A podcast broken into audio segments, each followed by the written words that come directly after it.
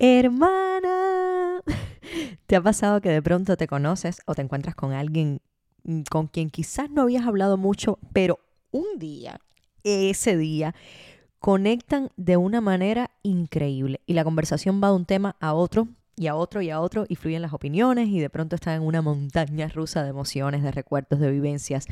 Bueno, pues justamente eso es lo que pasa en este episodio. Este es un espacio donde las mujeres tenemos voz propia, donde estaremos las que tenemos miedo, pero nos enfrentamos a la vida cada vez con más determinación. Compartiremos experiencias de mujeres empoderadas como tú, que las quema por dentro el deseo de crecer. Soy Camila Arteche y te voy a hablar y a escuchar. Quiero que aprendamos, que nos inspiremos y confiemos las unas en las otras. Recuerda siempre, estamos juntas. A Paula Mazzola la conocí Hermana, si te soy sincera, no me acuerdo cuándo conocí a Paula exactamente, en qué momento, en qué lugar, porque cuando yo estudié en la Escuela Nacional de Arte, ella no estaba todavía, es mucho más jovencita que yo. Lo que sí hemos coincidido como en muchos trabajos, ¿sabes? En la gala de los premios Lucas, eh, luego ella también hizo Bailando en Cuba como presentadora en el Carlos Mars, eh, coincidíamos en la calle, en eventos, en fiestas y y bueno, pues eh, nos hemos encontrado como muchas veces. Y bueno, como mismo me ha sucedido con otras personas de mi gremio, pudiera decir, no recuerdo exactamente cuándo fue que la conocí, pero enseguida empaticé no exactamente con ella, sino con su rol de la hija de Edith Mazola. Porque desgraciadamente cuando elegimos la profesión de alguien anterior en la familia, y más si es una persona súper conocida como Edith, pues solemos ser la hija de fulano de tal, la hermana de mengano de tal, la mamá de ciclano de tal. Por eso hoy quiero que Paula nos cuente cómo manejó esas comparaciones que le hizo la gente cuando lanzó su carrera y esa meta que la propia gente le puso en su carrera pero también vamos a hablar de muchas otras situaciones con las que empatizo totalmente con ella y que ambas hemos vivido, como la muerte de nuestros padres siendo muy jóvenes. Y también el odio y el hate.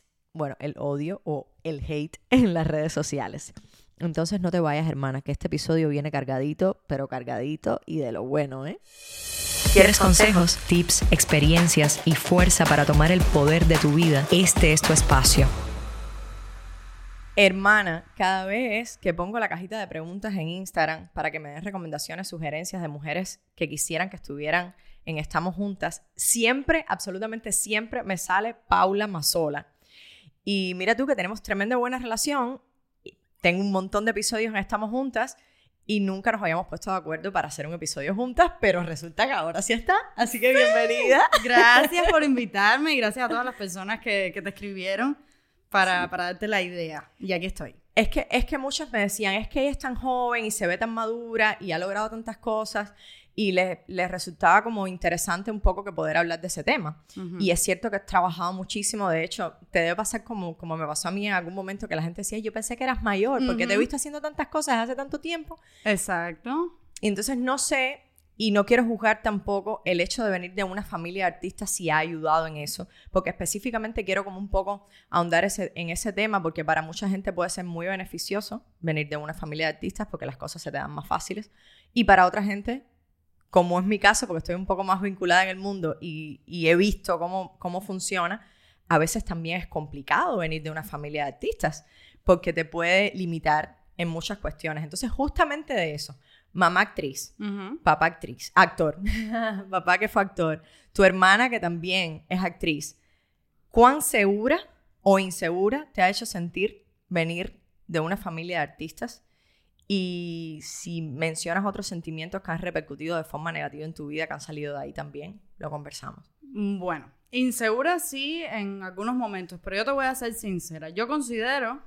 que, o sea, no voy a venir y te voy a hacer el cuento de hadas o el cuento de, la película de que no, es, es difícil porque uno trata de... Al final sí ayuda, y eso la gente lo sabe y lo ve, sí ayuda, pero depende de quién esté del otro lado de la pantalla. Eh, de la pantalla, te digo hipotéticamente hablando, porque depende de quién quiera aprobarte o no, de quién quiera confiar en ti o no, y de quién quiera de repente que eso sea una traba para ti. Tú eres quien lo controla. Cuando yo hice, por ejemplo, las pruebas de la ENA, Ajá. eso podía ser... La ENA, para las hermanas que escuchan que no son cubanas, es la. Escuela Nacional de Arte en Cuba. Cuando yo hice las pruebas para entrar en la especialidad de actuación, eh, para algunas personas eso podía ser una ventaja.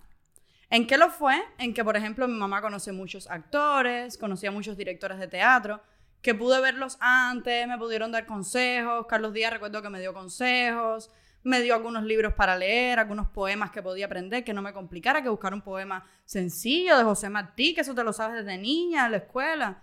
Eh, otros, Bárbara Domínguez, me la encontré un día y mamá, oye, mi hija se va a preparar para las pruebas, ¿qué, qué le das, qué consejo le das? Me enseñó por arribita más o menos lo que era la dramaturgia, entender un texto de teatro. Entonces sí funcionó para algo. Claro. Por otro lado, cuando llegué a las pruebas, me generó mucha inseguridad, porque la primera oración que tenía cualquier eh, alumno que se iba a presentar también a las pruebas, o padres de alumnos, o profesores también, esa es la hija de Dima Sola.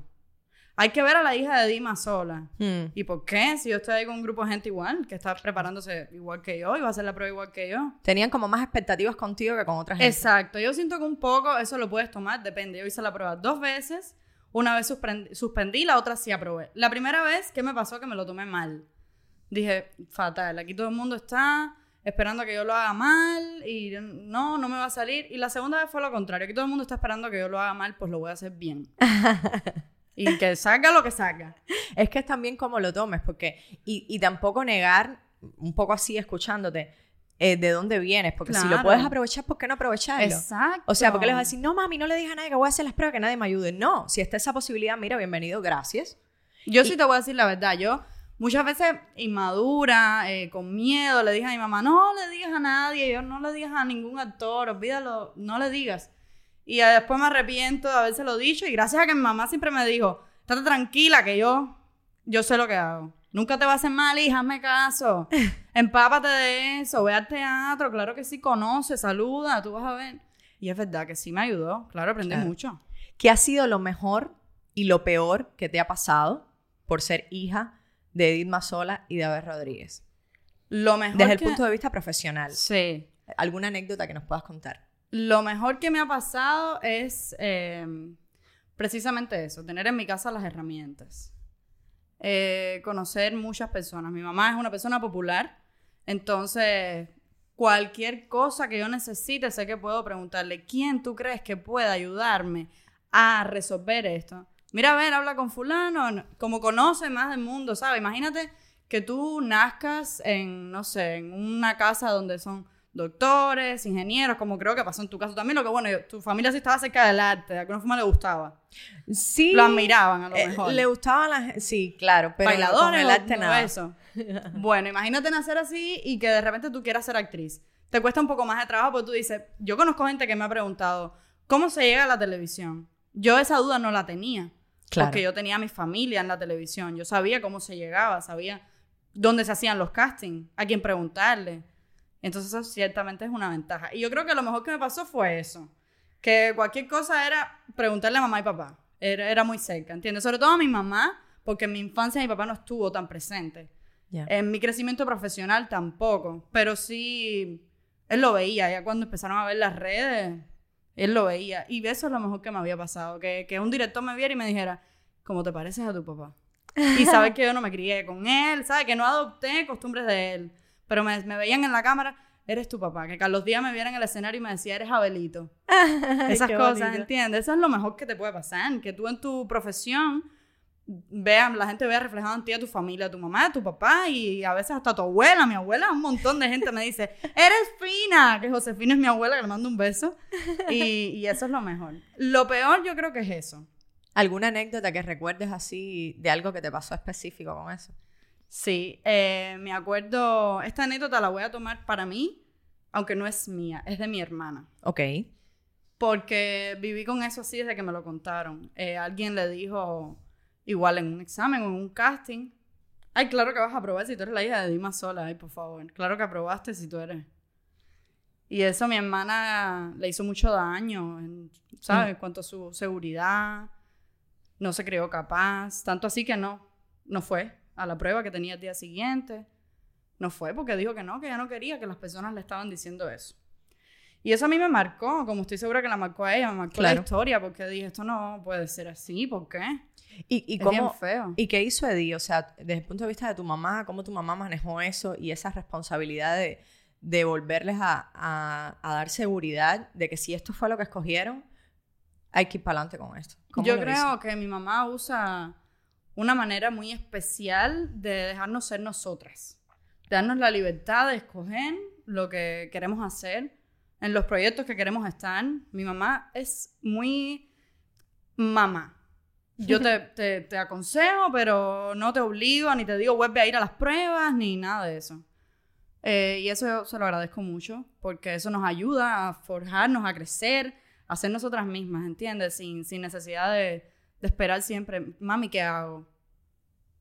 Nunca. Pau, y en el caso este de, de la experiencia que estabas contando de Nani, que le mandamos también un beso grande, que estudió conmigo en el Instituto Superior de Arte, y, o sea, ¿cómo manejaste tú para que no te pasara lo mismo desde el punto de vista de la seguridad? ¿Qué hiciste? ¿Qué, ¿Con quién? Si hablaste con alguien, si, si bebiste de, de algo en particular para que eso no te afectara mucho más. Yo crecí escuchando historias como estas y escuchando a mi hermana comentar sobre esto y que la había pasado y yo como que un poco ya venía preparada. Porque, ven, mi hermana es 10 años mayor que yo. Todo lo que vivió mi hermana, yo lo vi y sabía que cuando me tocara a mí, sabía cómo iba a ser. Ya yo estaba preparada para eso. Te voy a decir la verdad, fui afortunada de que nadie me lo dijo en mi cara. O sea, no pasé por el mismo proceso, fue distinto, pero ya yo venía preparada. Claro. Ya yo venía preparada y yo sabía y lo que hice fue restarle importancia a ese tipo de, de comentarios o de situaciones que al final no son nada. Y, y no, ni obvio. demuestran nada, ni te ayudan a probar nada, ni... Qué bueno que toquemos este tema porque no solo puede pasar desde el punto de vista artístico, lo hablábamos antes de comenzar la, la conversación así frente al micrófono, que te puede pasar si quieres estudiar medicina y Por tienes alguna familia en medicina o si tienes una amiga o una hermana que también te haga algún tipo de comparación desde el punto de vista profesional o no, o desde otro punto de vista. En el deporte, Exactamente. los hijos de deportistas, de cierta forma, siempre son, siempre se espera que cumplan con los mismos...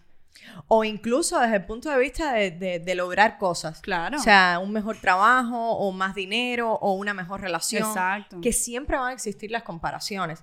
E incluso, yo- ahora tú estabas hablando y yo recordé de otras amistades que tengo que también son hijos e hijas de, de artistas así como súper conocidos en Cuba.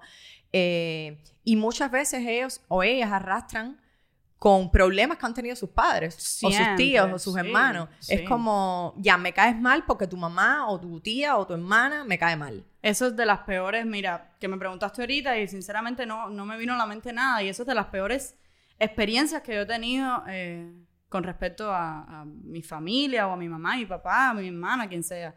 Em, que te llamen así con, con una tranquilidad tremenda, que te ofendan, eh, ofendiendo a tu madre en tu cara. ¿Sabes? Una cosa que la gente a lo mejor no se atreve Mm. a hacerle a cualquiera, pero se sienten con una libertad de decírtelo a ti tremenda. Tan payasa como la madre. Y, ¡Auch! ¿Sabes? ¿Cómo- ¿Cómo tú puedes ser así? Estás hablando de mi mamá. obvio. Más allá de, sea lo que sea, te caiga bien o mal, estás hablándome a mí de mi mamá. O que a mi mamá le digan no sé qué, como tu, tu hija es no sé qué, o tus dos hijas, una no sé qué y la otra. Con una crueldad que tú dices, ¿en serio? ¿Cómo puede la gente ser así? Quiero quedarme en el punto de la crueldad porque yo he estado en presencia de eventos que han sucedido y, y de comentarios que se han hecho y he visto crueles y he visto tu actitud con respecto a eso y me parece tan poderosa y, y yo digo, Dios mío, las nuevas generaciones, porque yo me puedo considerar una generación más que tú quizás o Claro. pegadita a la siguiente. Y veo que manejan también, especialmente desde el punto de vista de las redes sociales, que lo que a la gente le da terror hacer en persona detrás de un teléfono, o sea, se esconden y dicen cualquier tipo de barbaridad. Sí, y es creo con que mucha tranquilidad. y creo que a ti te ha tocado como fuerte que te haya pasado mucho hate en las redes y, y- y que hayas tenido que vivir como y, y experiencias de ese tipo y recibir comentarios y mensajes de ese tipo. Y veo que lo manejas tan bien, Paula. ¿Cómo haces para que eso no te afecte? O si en algún momento sí te ha afectado, ¿cómo has hecho para sobrepasarlo? Bueno, yo creo que he aprendido de, de- de los que están alrededor mío, que son personas que, ¿sabes? No todos mis amigos y familia son figuras públicas, hay personas que no. Y que la gente que no tiene nada que ver con las redes, cuando oyen eso, lo responden como, les restan mucha importancia, te dicen, ah, te dicen en las redes, ay, pero mira que la gente es, no sé qué. ah". Mm. Y yo dije, esto es interesante porque ellos no le dan valor, no le dan importancia, porque yo sí. Ah, mira. ¿Por qué para mí va a generar eh, un gran cambio en mi estado de ánimo o en mi vida o en mis metas o en lo que yo quiero hacer? ¿Por qué un comentario o un mensaje va a generar este caos en mí? Si hay alguien, de alguien que además ni siquiera te conoce. Alguien que no me conoce. Que eso es lo principal. Porque quien me conoce o personas que han tenido la oportunidad después de, de conocerme, han podido decirme, es que yo pensaba que tú eras diferente. Ya con decir eso ya yo sé que logré algo. Claro. Me conociste. No, no es que me lo propuse, no me propuse, ok, le voy a demostrar a él que se equivoca. Yo no me lo propuse, es que me conoció y sintió que se equivocó en algo, a lo mejor en otras cosas no, a lo mejor, por supuesto, todo el mundo tiene defectos. Pero es que las redes son complicadas por eso, porque tiene todo el mundo la libertad de decir y hacer lo que quiera. No hay un límite. La plataforma pone ciertas normas, pero no tiene específicamente que ver con el hate que te vayan a dar a ti. Claro, sí, el límite de que te afecta o no te lo tienes que poner Te lo tienes que poner No le puedes decir, no me escribas eso. No, es como, como esto repercute en mi vida. No. Y listo. Y desde el punto de vista personal también, porque a mí me ha sucedido mucho. O sea, la gente se cree con derecho a preguntar abiertamente, oye, ¿me sigues con fulano? Sí. Y se, te peleaste de fulano y ven acá y te quedaste en no sé dónde. ¿Y qué, ¿Y qué haces en tal país o qué estás ha-?" Y yo me quedo así, digo, Dios mío, a mí eso no se me ocurriría preguntarle muchas veces ni a una amistad, a no ser que me lo diga. Y cómo la gente Ujú. puede estar tan sin filtro de escribir eso. Es como, y a mí me encantan tus respuestas. O sea, el otro día vi uno en TikTok que alguien te preguntaba como algo así y tú decías, tienes que actualizar la aplicación porque estás atrás. Y Va yo me la partí. última actualización del antivirus. que. Yo me partí de la risa porque dije, qué buena respuesta, porque es que juegas con eso. Y de eso se trata. Las redes en realidad son un juego, no hay que tomárselo tan en serio. Yo te voy a decir la verdad, yo aprendí de eso. No fue que yo desde que abrí mis redes dije, ay, esto no es en serio, a mí nada me va a afectar, porque cuando tú abres la red tú no sabes ni lo que es un hate. Los primeros años que tú tienes redes y que tú eres el- la monedita de oro que le cae bien y sabes ser bien con todo el mundo, todo está perfecto. El problema está cuando haces algo que no les gusta. Más bien, cuando haces algo que, cuando no haces lo que ellos quieren que tú hagas. Exactamente. Ese es el resumen. Cuando pasa algo así, con respecto a lo que sea, ya entonces, por supuesto, existen las diferencias de opinión, las diferencias de criterio, perfecto. Cuando ya te las empiezan a dar directamente, sin respeto, a ofenderte, a criticarte sin ningún argumento, cosas así, entonces uno se empieza a atacar, porque es la verdad. Yo Ajá. pasé por la etapa de bloquear a todos los perfiles que me escriban, eliminar, voy a cerrar mi Instagram. Yo dije eso una vez, voy a cerrar mi Instagram, no puedo más. Pero tenía una persona al lado mío que me dijo, deja la bobería, deja la estupidez. Si te hace sentir mal, está bien, ciérralo un momento, bloquea el teléfono y presta atención a otras cosas. Cuando yo bloqueé el teléfono, yo le presté atención a la pantalla real, a la vida afuera de, de las redes sociales. Me di cuenta que eso es mentira. Que todo lo que hay dentro de ese teléfono es mentira, es mentira en la calle. La gente sí te quiere, sí te saluda y tu familia sí te quiere. Y tus vecinos sí te dicen, ¿cómo tú estás? ¿Qué es un café? Entonces, no, ese hate que se vive ahí no es verdad. Esas personas que te odian o que se toman el trabajo de ofenderte en una red social, no son personas que están al lado tuyo, olvídalo. Presta la atención al que te escribe y te dice, oye, vi tu trabajo en no sé dónde, me encantó, felicidades. Oye, qué grande está, como te has superado, me encanta lo que estás haciendo. Oye, ¿por qué no haces más videos en tu canal de YouTube? Esas son las personas que hay que escuchar. Claro. Las demás, por arriba. Yo hice un episodio una vez de cómo yo manejaba el tema, porque fue como una ola de hate que también recibí en las redes. Y era un episodio donde digo, agradezco todos los días del mundo tener haters. Sí. Y lo dije con todo el corazón, de verdad. Porque muchas veces, una, eso es una energía que se está moviendo, que al final se está hablando de ti y eso tú lo puedes aprovechar para muchas cosas si eres inteligente y no te afecta. Y eso lo agradezco, que se mueve esa energía. Y por otro lado, me da la oportunidad también de reconocer qué puedo mejorar de lo que estoy haciendo. No es cambiar, no es hacer lo que ellos dicen que haga, pero Claro. como, algunos son como muy interesantes y es como, mira qué interesante este comentario. O sea, pudiera mejorar esto por aquí o me da ideas para hacer otras cosas y otros videos y otro contenido. Y entonces como también transformar esa cosa negativa en algo que realmente resulte positivo para tu vida, que es un poco lo que creo que he visto que has hecho también. Yo he tenido también, de repente yo escojo un perfil que me comentó algo que, no, que le molestaba y yo ese día escogí escribirle en el DM y debatir un poco. y termina en que yo termino siguiendo a la persona, la persona me dice, ¿sabes qué? Que borré el comentario porque lo que dije fue una estupidez, o no sé, ¿sabes? Y termina en una conversación de que tiki gritaba, bueno, yo no estoy muy de acuerdo contigo, bueno, pero no importa, está bien. No pasa es nada. verdad, y no sé qué. Y ya, y terminamos que hoy en día nos relacionamos las historias y nos compartimos memes. Y eso es lindo también. Es que de eso se trata, de que tú Claro. respetes que la otra persona piense diferente y ya. Y no Claro. tienes que tirarle odio ni nada de eso. Hace un ratico decías que mucha gente te pregunta cómo se llega a la televisión. Eh, yo recibo muchos mensajes a diario de cómo logro ser actriz, o sea, qué Ujú. tengo que hacer. Entonces me gustaría que de manera rápida dijéramos un poco del modus operandi, al menos en Cuba, de lo que se puede hacer para las personas que estén escuchando el podcast, que lo quieran hacer ellas o que tengan a alguien cercano, puedan tener como herramientas. Eso no lo tenía pensado, pero se me acaba de ocurrir y creo que puede ser provechoso. O sea, una, eh, cuando en Cuba existe la Escuela Nacional de Arte, que tú puedes entrar de 14 a 16 años, y luego el Instituto Superior de Arte, que es como en la etapa de la universidad. Para eso hay profesores que preparan para la Escuela Nacional de Arte. Entonces, hay también un grupo de teatro que yo siempre hablo, que es el Olga Alonso, que cuando no puedes entrar a la Escuela Nacional de Arte porque no te aprobaron o porque se te pasó tu tiempo, eh, puedes como buscar estos grupos, pero donde estés vinculada con gente que también está en el medio, donde estés haciendo ejercicios, porque esto no va exactamente a tener una escuela específica, Exacto. va de que te prepares y de que aprendas todo lo que puedas. Entonces, todos los talleres, todos los cursos que puedas tomar, de cosas que puedas aprender, que te desarrollen eh, la habilidad de actuar, está Claro. perfecto, o de bailar o de cantar o lo que sea. Eh, ¿Qué otra cosa así como, cómo, cómo llegar a la televisión después? Despu- no, la televisión sí, eso indiscutiblemente tienes que llegar ahí y llegar al ICRT y preguntar.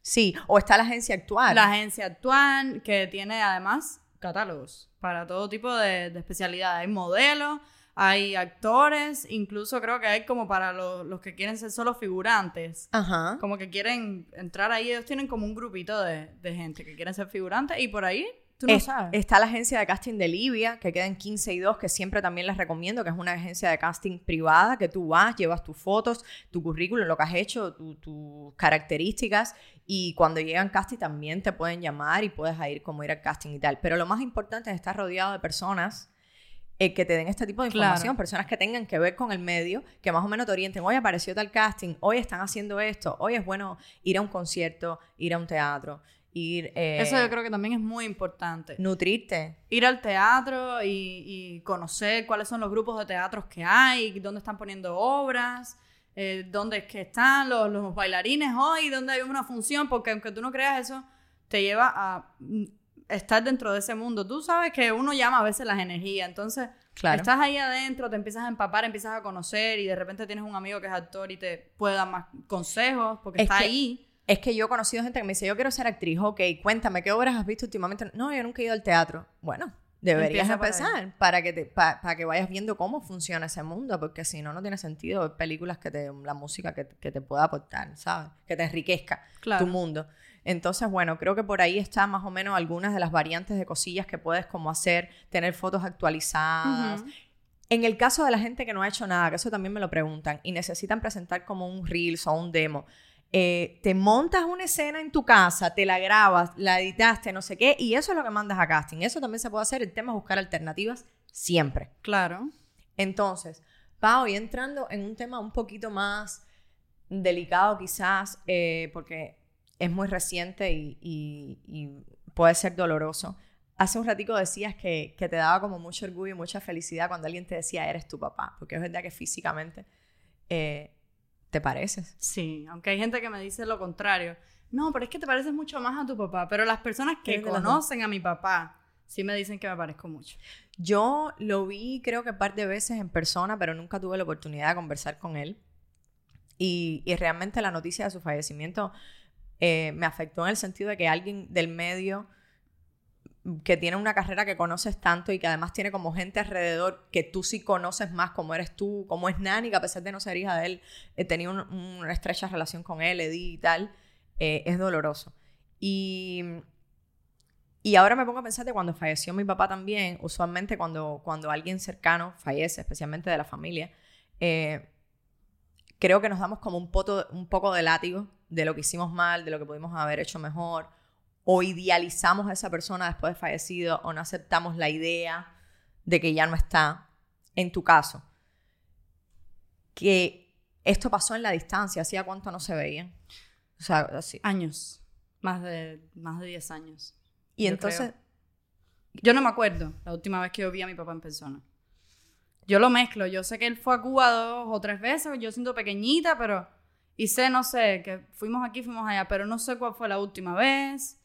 No, no lo sé, ¿entiendes? Eso es lo más complicado. tú sabes que yo no, me, no estuve tanto tiempo sin ver a mi papá, pero tú sabes que una de las cosas por las que me di látigo cuando pasó todo es que yo no recordaba la última vez que lo había visto.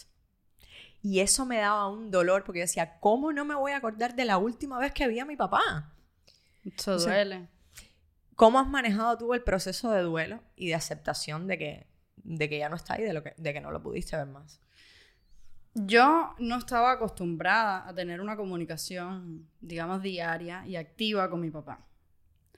Desde que empezaron las redes sociales sí lo tenía un poco más cerca en el sentido de que, no sé, veía que a lo mejor vio mis historias o me comentó una foto y yo sabía que estaba pendiente y yo estaba también pendiente, vi cosas que él estaba haciendo, vi a mi hermano, vi la foto de mi hermano, como que estaba ya más cerca, cuando antes no había ninguna red social, era, era no había relación, era cero.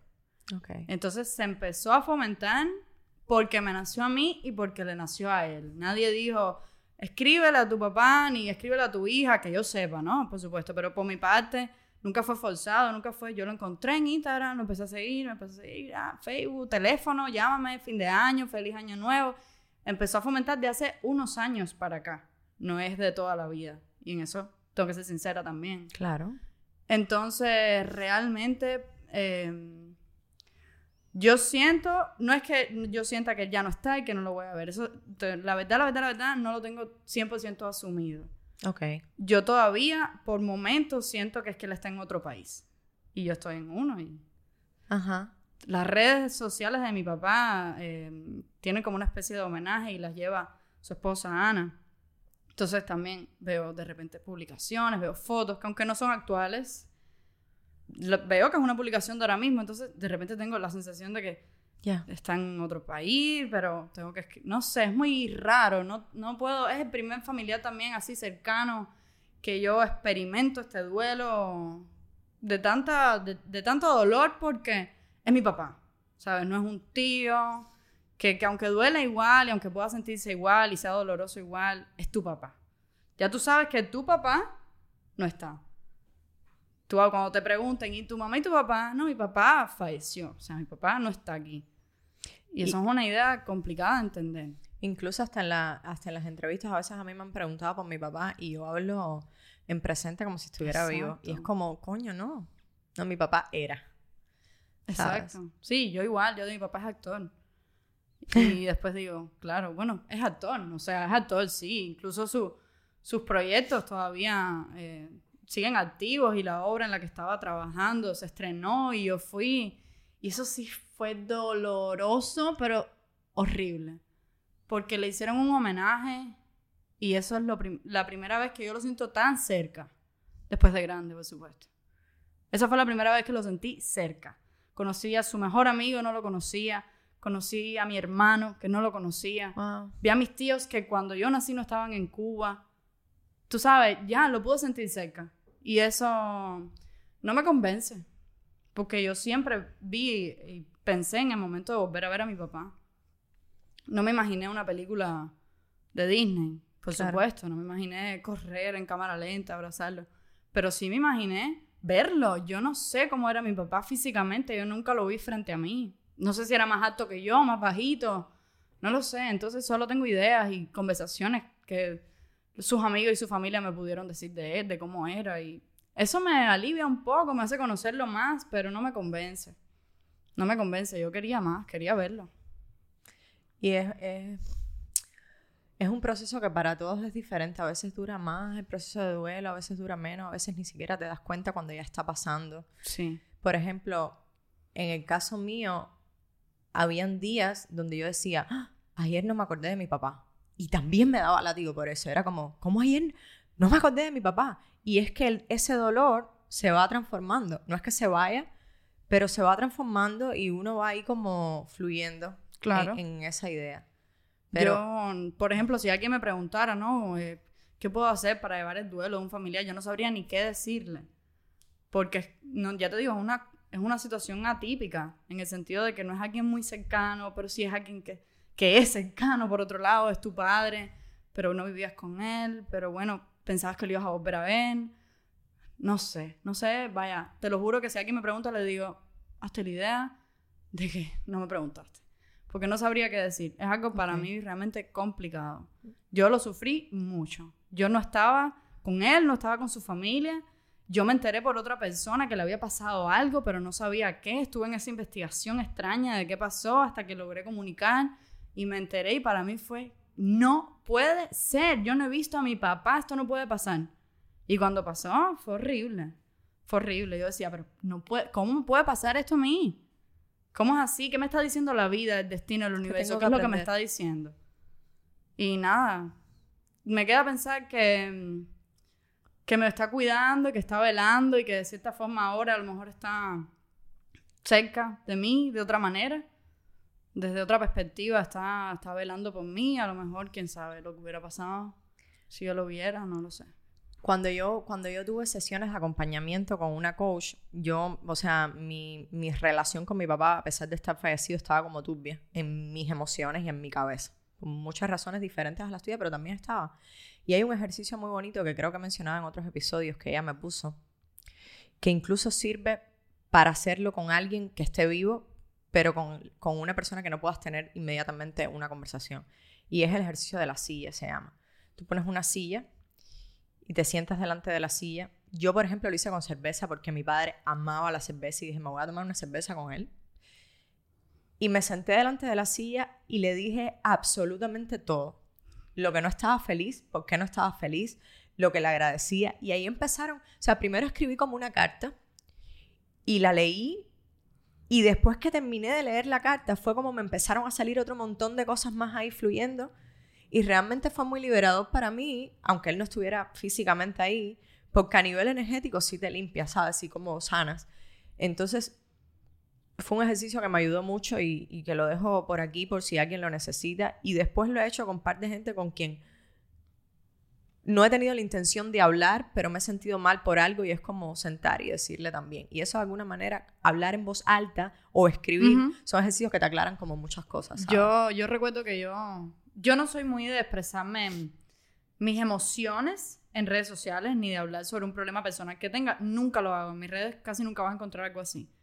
Pero yo recuerdo cuando mi papá falleció, yo escribí una nota y la resumí incluso para publicarla. Fue hermosa. Yo la leí. Yo, Hermoso. Porque, y me sentí mucho mejor. O sea, yo tenía los ojos hinchados. Yo no estaba en ese momento ni con mi familia cercana. eh, no, no estaba con ellos ahí. Entonces, tenía los ojos hinchados. Estaba así con mucho dolor de cabeza. Y cuando yo escribí esa nota, te voy a decir la verdad, me colé un café. Me tranquilicé. Pensé, pensé en otra cosa. Me llamó una amiga. Empezamos a hablar de otra cosa. Fue un momento que me sentí más tranquila. Claro. Porque yo dije, yo necesito algo, decirle a alguien. Y yo no quiero, tú sabes, yo sé, mi mamá estaba muy triste, mi familia estaba muy triste. No quería aportar yo más tristeza aún, sintiéndome la víctima de entonces, ¿no? ¿Entiendes? Entonces yo dije, este papel me corresponde a mí sola. Lo escribí, luego lo resumí, lo publiqué. Porque si algo yo siento que son las redes es que van, lo que tú pones ahí se queda ahí. Y dije, esto es un momento importante para mí puede quedarse en mis redes. Eso considero que sí puede quedarse en mis redes para siempre.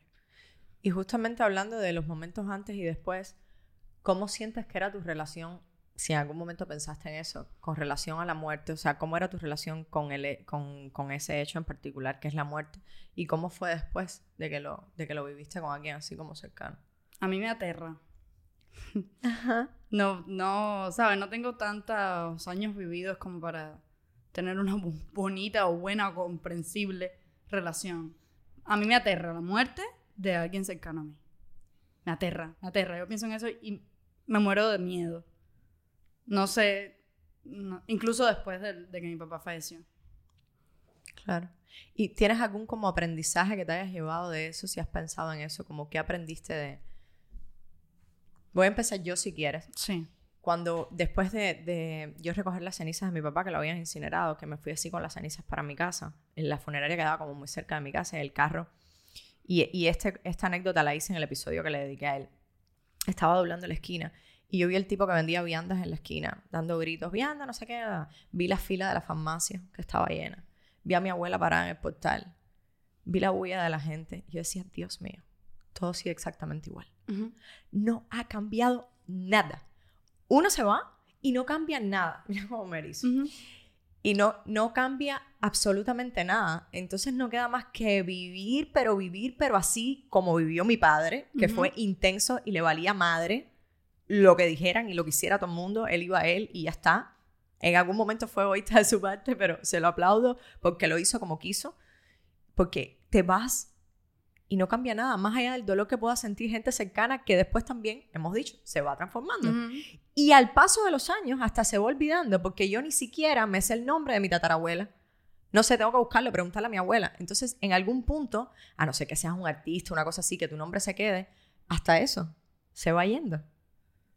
Y se va olvidando. Entonces, vivir. Ese fue mi mayor aprendizaje de, de este vínculo con la muerte de manera tan cercana, ¿no? Pero igual, para que te lo cuestiones, si aún no es como pensaba en eso, o sea, es como, no sé, que tengo que aprender de aquí porque me pasó a mí ahora. Sí, no, yo te iba a decir que de cierto modo lo único que, que vi con mis propios ojos es que eso, que la vida sigue. Y sigue y yo creo que va incluso más rápido. Cada vez que pasa algo así que tú dices, ¿por qué? Luego va más rápido. Y tú miras para atrás y tú dices, pero, pero ya pasó, ya. ¿Cuánto tiempo ha pasado? Como, ¿Cuánto ha cambiado? ¿Cuántas cosas más me han pasado? Y yo creo que eso sí, es una buena forma de verlo, eh, un buen aprendizaje a sacar de ese tipo de experiencia. ¿Qué le dirías a tu papá si estuviera escuchando este podcast? Wow. Yo creo que él ya lo sabe todo. Yo le dije, yo escribí en la nota, era como a él, y le dije lo mismo, le dije, yo no sé si, si tú pensabas en mí o no, yo no sé si tú te imaginabas igual que yo cuando nos volviéramos a ver, yo no sé si, yo no sé mucho de ti, pero me hubiese gustado saber más. Y yo creo que mm, después que conocí a su familia de aquí, eso me, me, confirmaron que sí, que él sí estaba recientemente más eh, orgulloso de mí. Y eso es de las cosas que más, tú sabes, que más hace feliz a uno, saber que tus padres están orgullosos de ti. Yo sé de sobra que me queda mucho más por hacer y mi mamá va a estar que explota del orgullo por mí y por mi hermana y mi abuela y mi tía también y toda mi familia, pero... Ya lo están. pero sí, creo que, que, sí, que yo creo, quiero que él sepa que a mí sí me hubiese gustado saber más de él, conocerlo más. Sé que estaba empezando a soñar más alto después de, como no dice después de viejo, aunque no es después de viejo, sino que en otra etapa de su vida. Y me hubiese gustado estar ahí para, para apoyarlo. ¿Qué te gustaría que te dijera él a ti? No, no, no tengo ni idea, la verdad. Porque mm, a mí, por ejemplo, mi familia no es que me hablara mucho de mi papá. Cuentos, anécdotas divertidas y eso, pero yo no sé, por ejemplo, por qué se separaron mi mamá y mi papá. Yo eso no lo conversaba. No había necesidad tampoco, yo sé que se separaron y ya. Pero mm, a lo mejor me gustaría que él me contara, como su, su lado de su vida, de su historia, qué pasó con él cuando se fue a Colombia, qué hizo en Colombia, vivió en una montaña y por qué. Y, ¿sabes? Y, no sé, las mujeres que, que fueron su, su, pareja y niños y por qué le puso Benjamín a su hijo, no lo sé, ¿sabes? Me gustaría que se sentara y me contara por horas toda su historia. Qué lindo. Todo lo que ha pasado con él y lo que quiere hacer ahora. Y saberlo, conocerlo, sentir lo que es mi papá. A mí me preguntan lo que sea de mi mamá y yo lo puedo decir. Yo quisiera sentir lo mismo con mi papá. Yo he escuchado historias de mi papá que yo digo, ah, sí. Ah, y me siento rara saber que no conocía esa. Claro. Entonces, Pau, gracias por abrirte a conversar sobre un tema tan delicado y tan reciente, que yo sé que cuando es tan reciente es como cuesta a veces hablar de eso y por eso te pregunté cuando estábamos planificando este día, ¿quieres que hablemos de eso? O sea, si me dices que no, está bien, porque sé cuán difícil es, cuán retador, así que te lo agradezco un montón. Y para terminar, volviendo al tema que estábamos hablando como al inicio, eh, y, de seguro muchas de las personas que están escuchando este episodio se pueden reconocer también tus experiencias porque al final todos pasamos por cosas muy similares. Eh, y sobre todo en las familias donde hay coincidencias profesionales o donde hay varias hermanas o hermanos, que, que existe esta comparación que suele usarse como, como meta o impulso, que a veces parece que es para bien, pero no es para tan bien y puede crear como inseguridad y afectar. Para esas personas, ¿qué herramientas darías para que ellas puedan lidiar mejor con los beneficios de estas comparaciones que pueden haber sin que afecten su seguridad y, sin que afecte también el amor por su familia ni por sus ganas de crecer? A mí, las comparaciones, hay personas que dicen, no, pero compárate para bien, como tú decías, y a mí no me gustan para nada las comparaciones. Entonces no me gusta hacer las cosas para ver si lo hago mejor que alguien. Yo creo que eso sería un buen consejo. Trata de, en cada paso que tú vayas a dar en tu vida, cada decisión, lo que sea, no te propongas compararte con nadie, ni porque eso lo buscas tú misma. Cuando tú misma tratas de compararte con, y sin darte cuenta, entonces la gente lo comienza a hacer. No, no me, no me gusta eso y creo que eso sería un buen consejo. Trata de hacer todo por probarte a ti misma que lo pudiste hacer. Porque no sabes, a lo mejor hay algo que de verdad no se te da. Entonces tú misma dices, es que eso no se me da, mejor no lo hago más. O mejor intento por, por, de otra manera. Esa es la mejor satisfacción del mundo, es probártelo a ti misma. Más allá de lo que te pueda decir cualquiera. Entonces, si tú solo tienes en tu mente presente lo que tú quieres hacer y cómo lo quieres hacer y, lo quieres lograr en la profesión que tengas o en tu vida, y me gusta un muchacho y me propongo ver si lo conquisto o lo que tú quieras, que sea para ti misma, no para ver, no, porque estás otra muchacha y no sé si con ella yo, no te compares, ¿no? No lo hagas tú porque eres tú la que rige tu propia vida, tu cerebro es el más cerca de ti, ¿sabes? Con el que más tú hablas cuando te acabas de levantar. Entonces, encárgate de que eso esté sano, que eso esté limpio y de que tú sepas lo que haces y que lo haces por ti, para ti, para más nadie. Qué lindo. Lo mejor, sí. No hay mejor manera de terminar este episodio que con esas frases que acabas de decir. Uy. Gracias, Pau. Gracias, gracias, gracias, gracias. Espero que todas las hermanas que escuchan Estamos Juntas estén complacidas porque muchas me pidieron que estuviera Paula más sola en Estamos Juntas y aquí se las traje. Así que yo creo que sí, que van a estar muy complacidas y que se van a llevar muchas herramientas. Les mando, les mando un beso, les mando un abrazo grande y, y nada, y mucha suerte que, que, el año casi que acaba de empezar. Dios mío, ya se acabó. Dios mío, va rápido la vida, hermanas. Les mando un abrazo grande. Gracias por escuchar. Recuerda siempre que no soy especialista en género, en psicología, en economía o una coach de vida. Soy una mujer como tú que me he propuesto crecer y compartir todas mis herramientas a partir de mis propias experiencias. Tres enseñanzas que reafirmé y consolidé en este encuentro con Paula. Uno, que no debemos juzgar a nadie por lo que nos dicen otras personas o sin conocerlas. Dos, que vivimos en un constante bucle de madurez. Y tres, que nuestra paz mental vale oro y está por encima de todo. Hermana, espero que hayas sacado tus propios aprendizajes de nuestra conversación que me encantó. He llorado, me he reído, ha sido muy bonita, de verdad, y se lo agradezco mucho a Paula por abrirse tanto y, y por ser tan sincera y, y, sobre todo por mostrar experiencias dolorosas eh, en su vida. Entonces también me encantaría que después de escuchar este episodio que está cerquita del número 100. Ay, Dios mío, no me lo creo. Comprendas mucho mejor que nuestro tránsito en la vida va de compartir.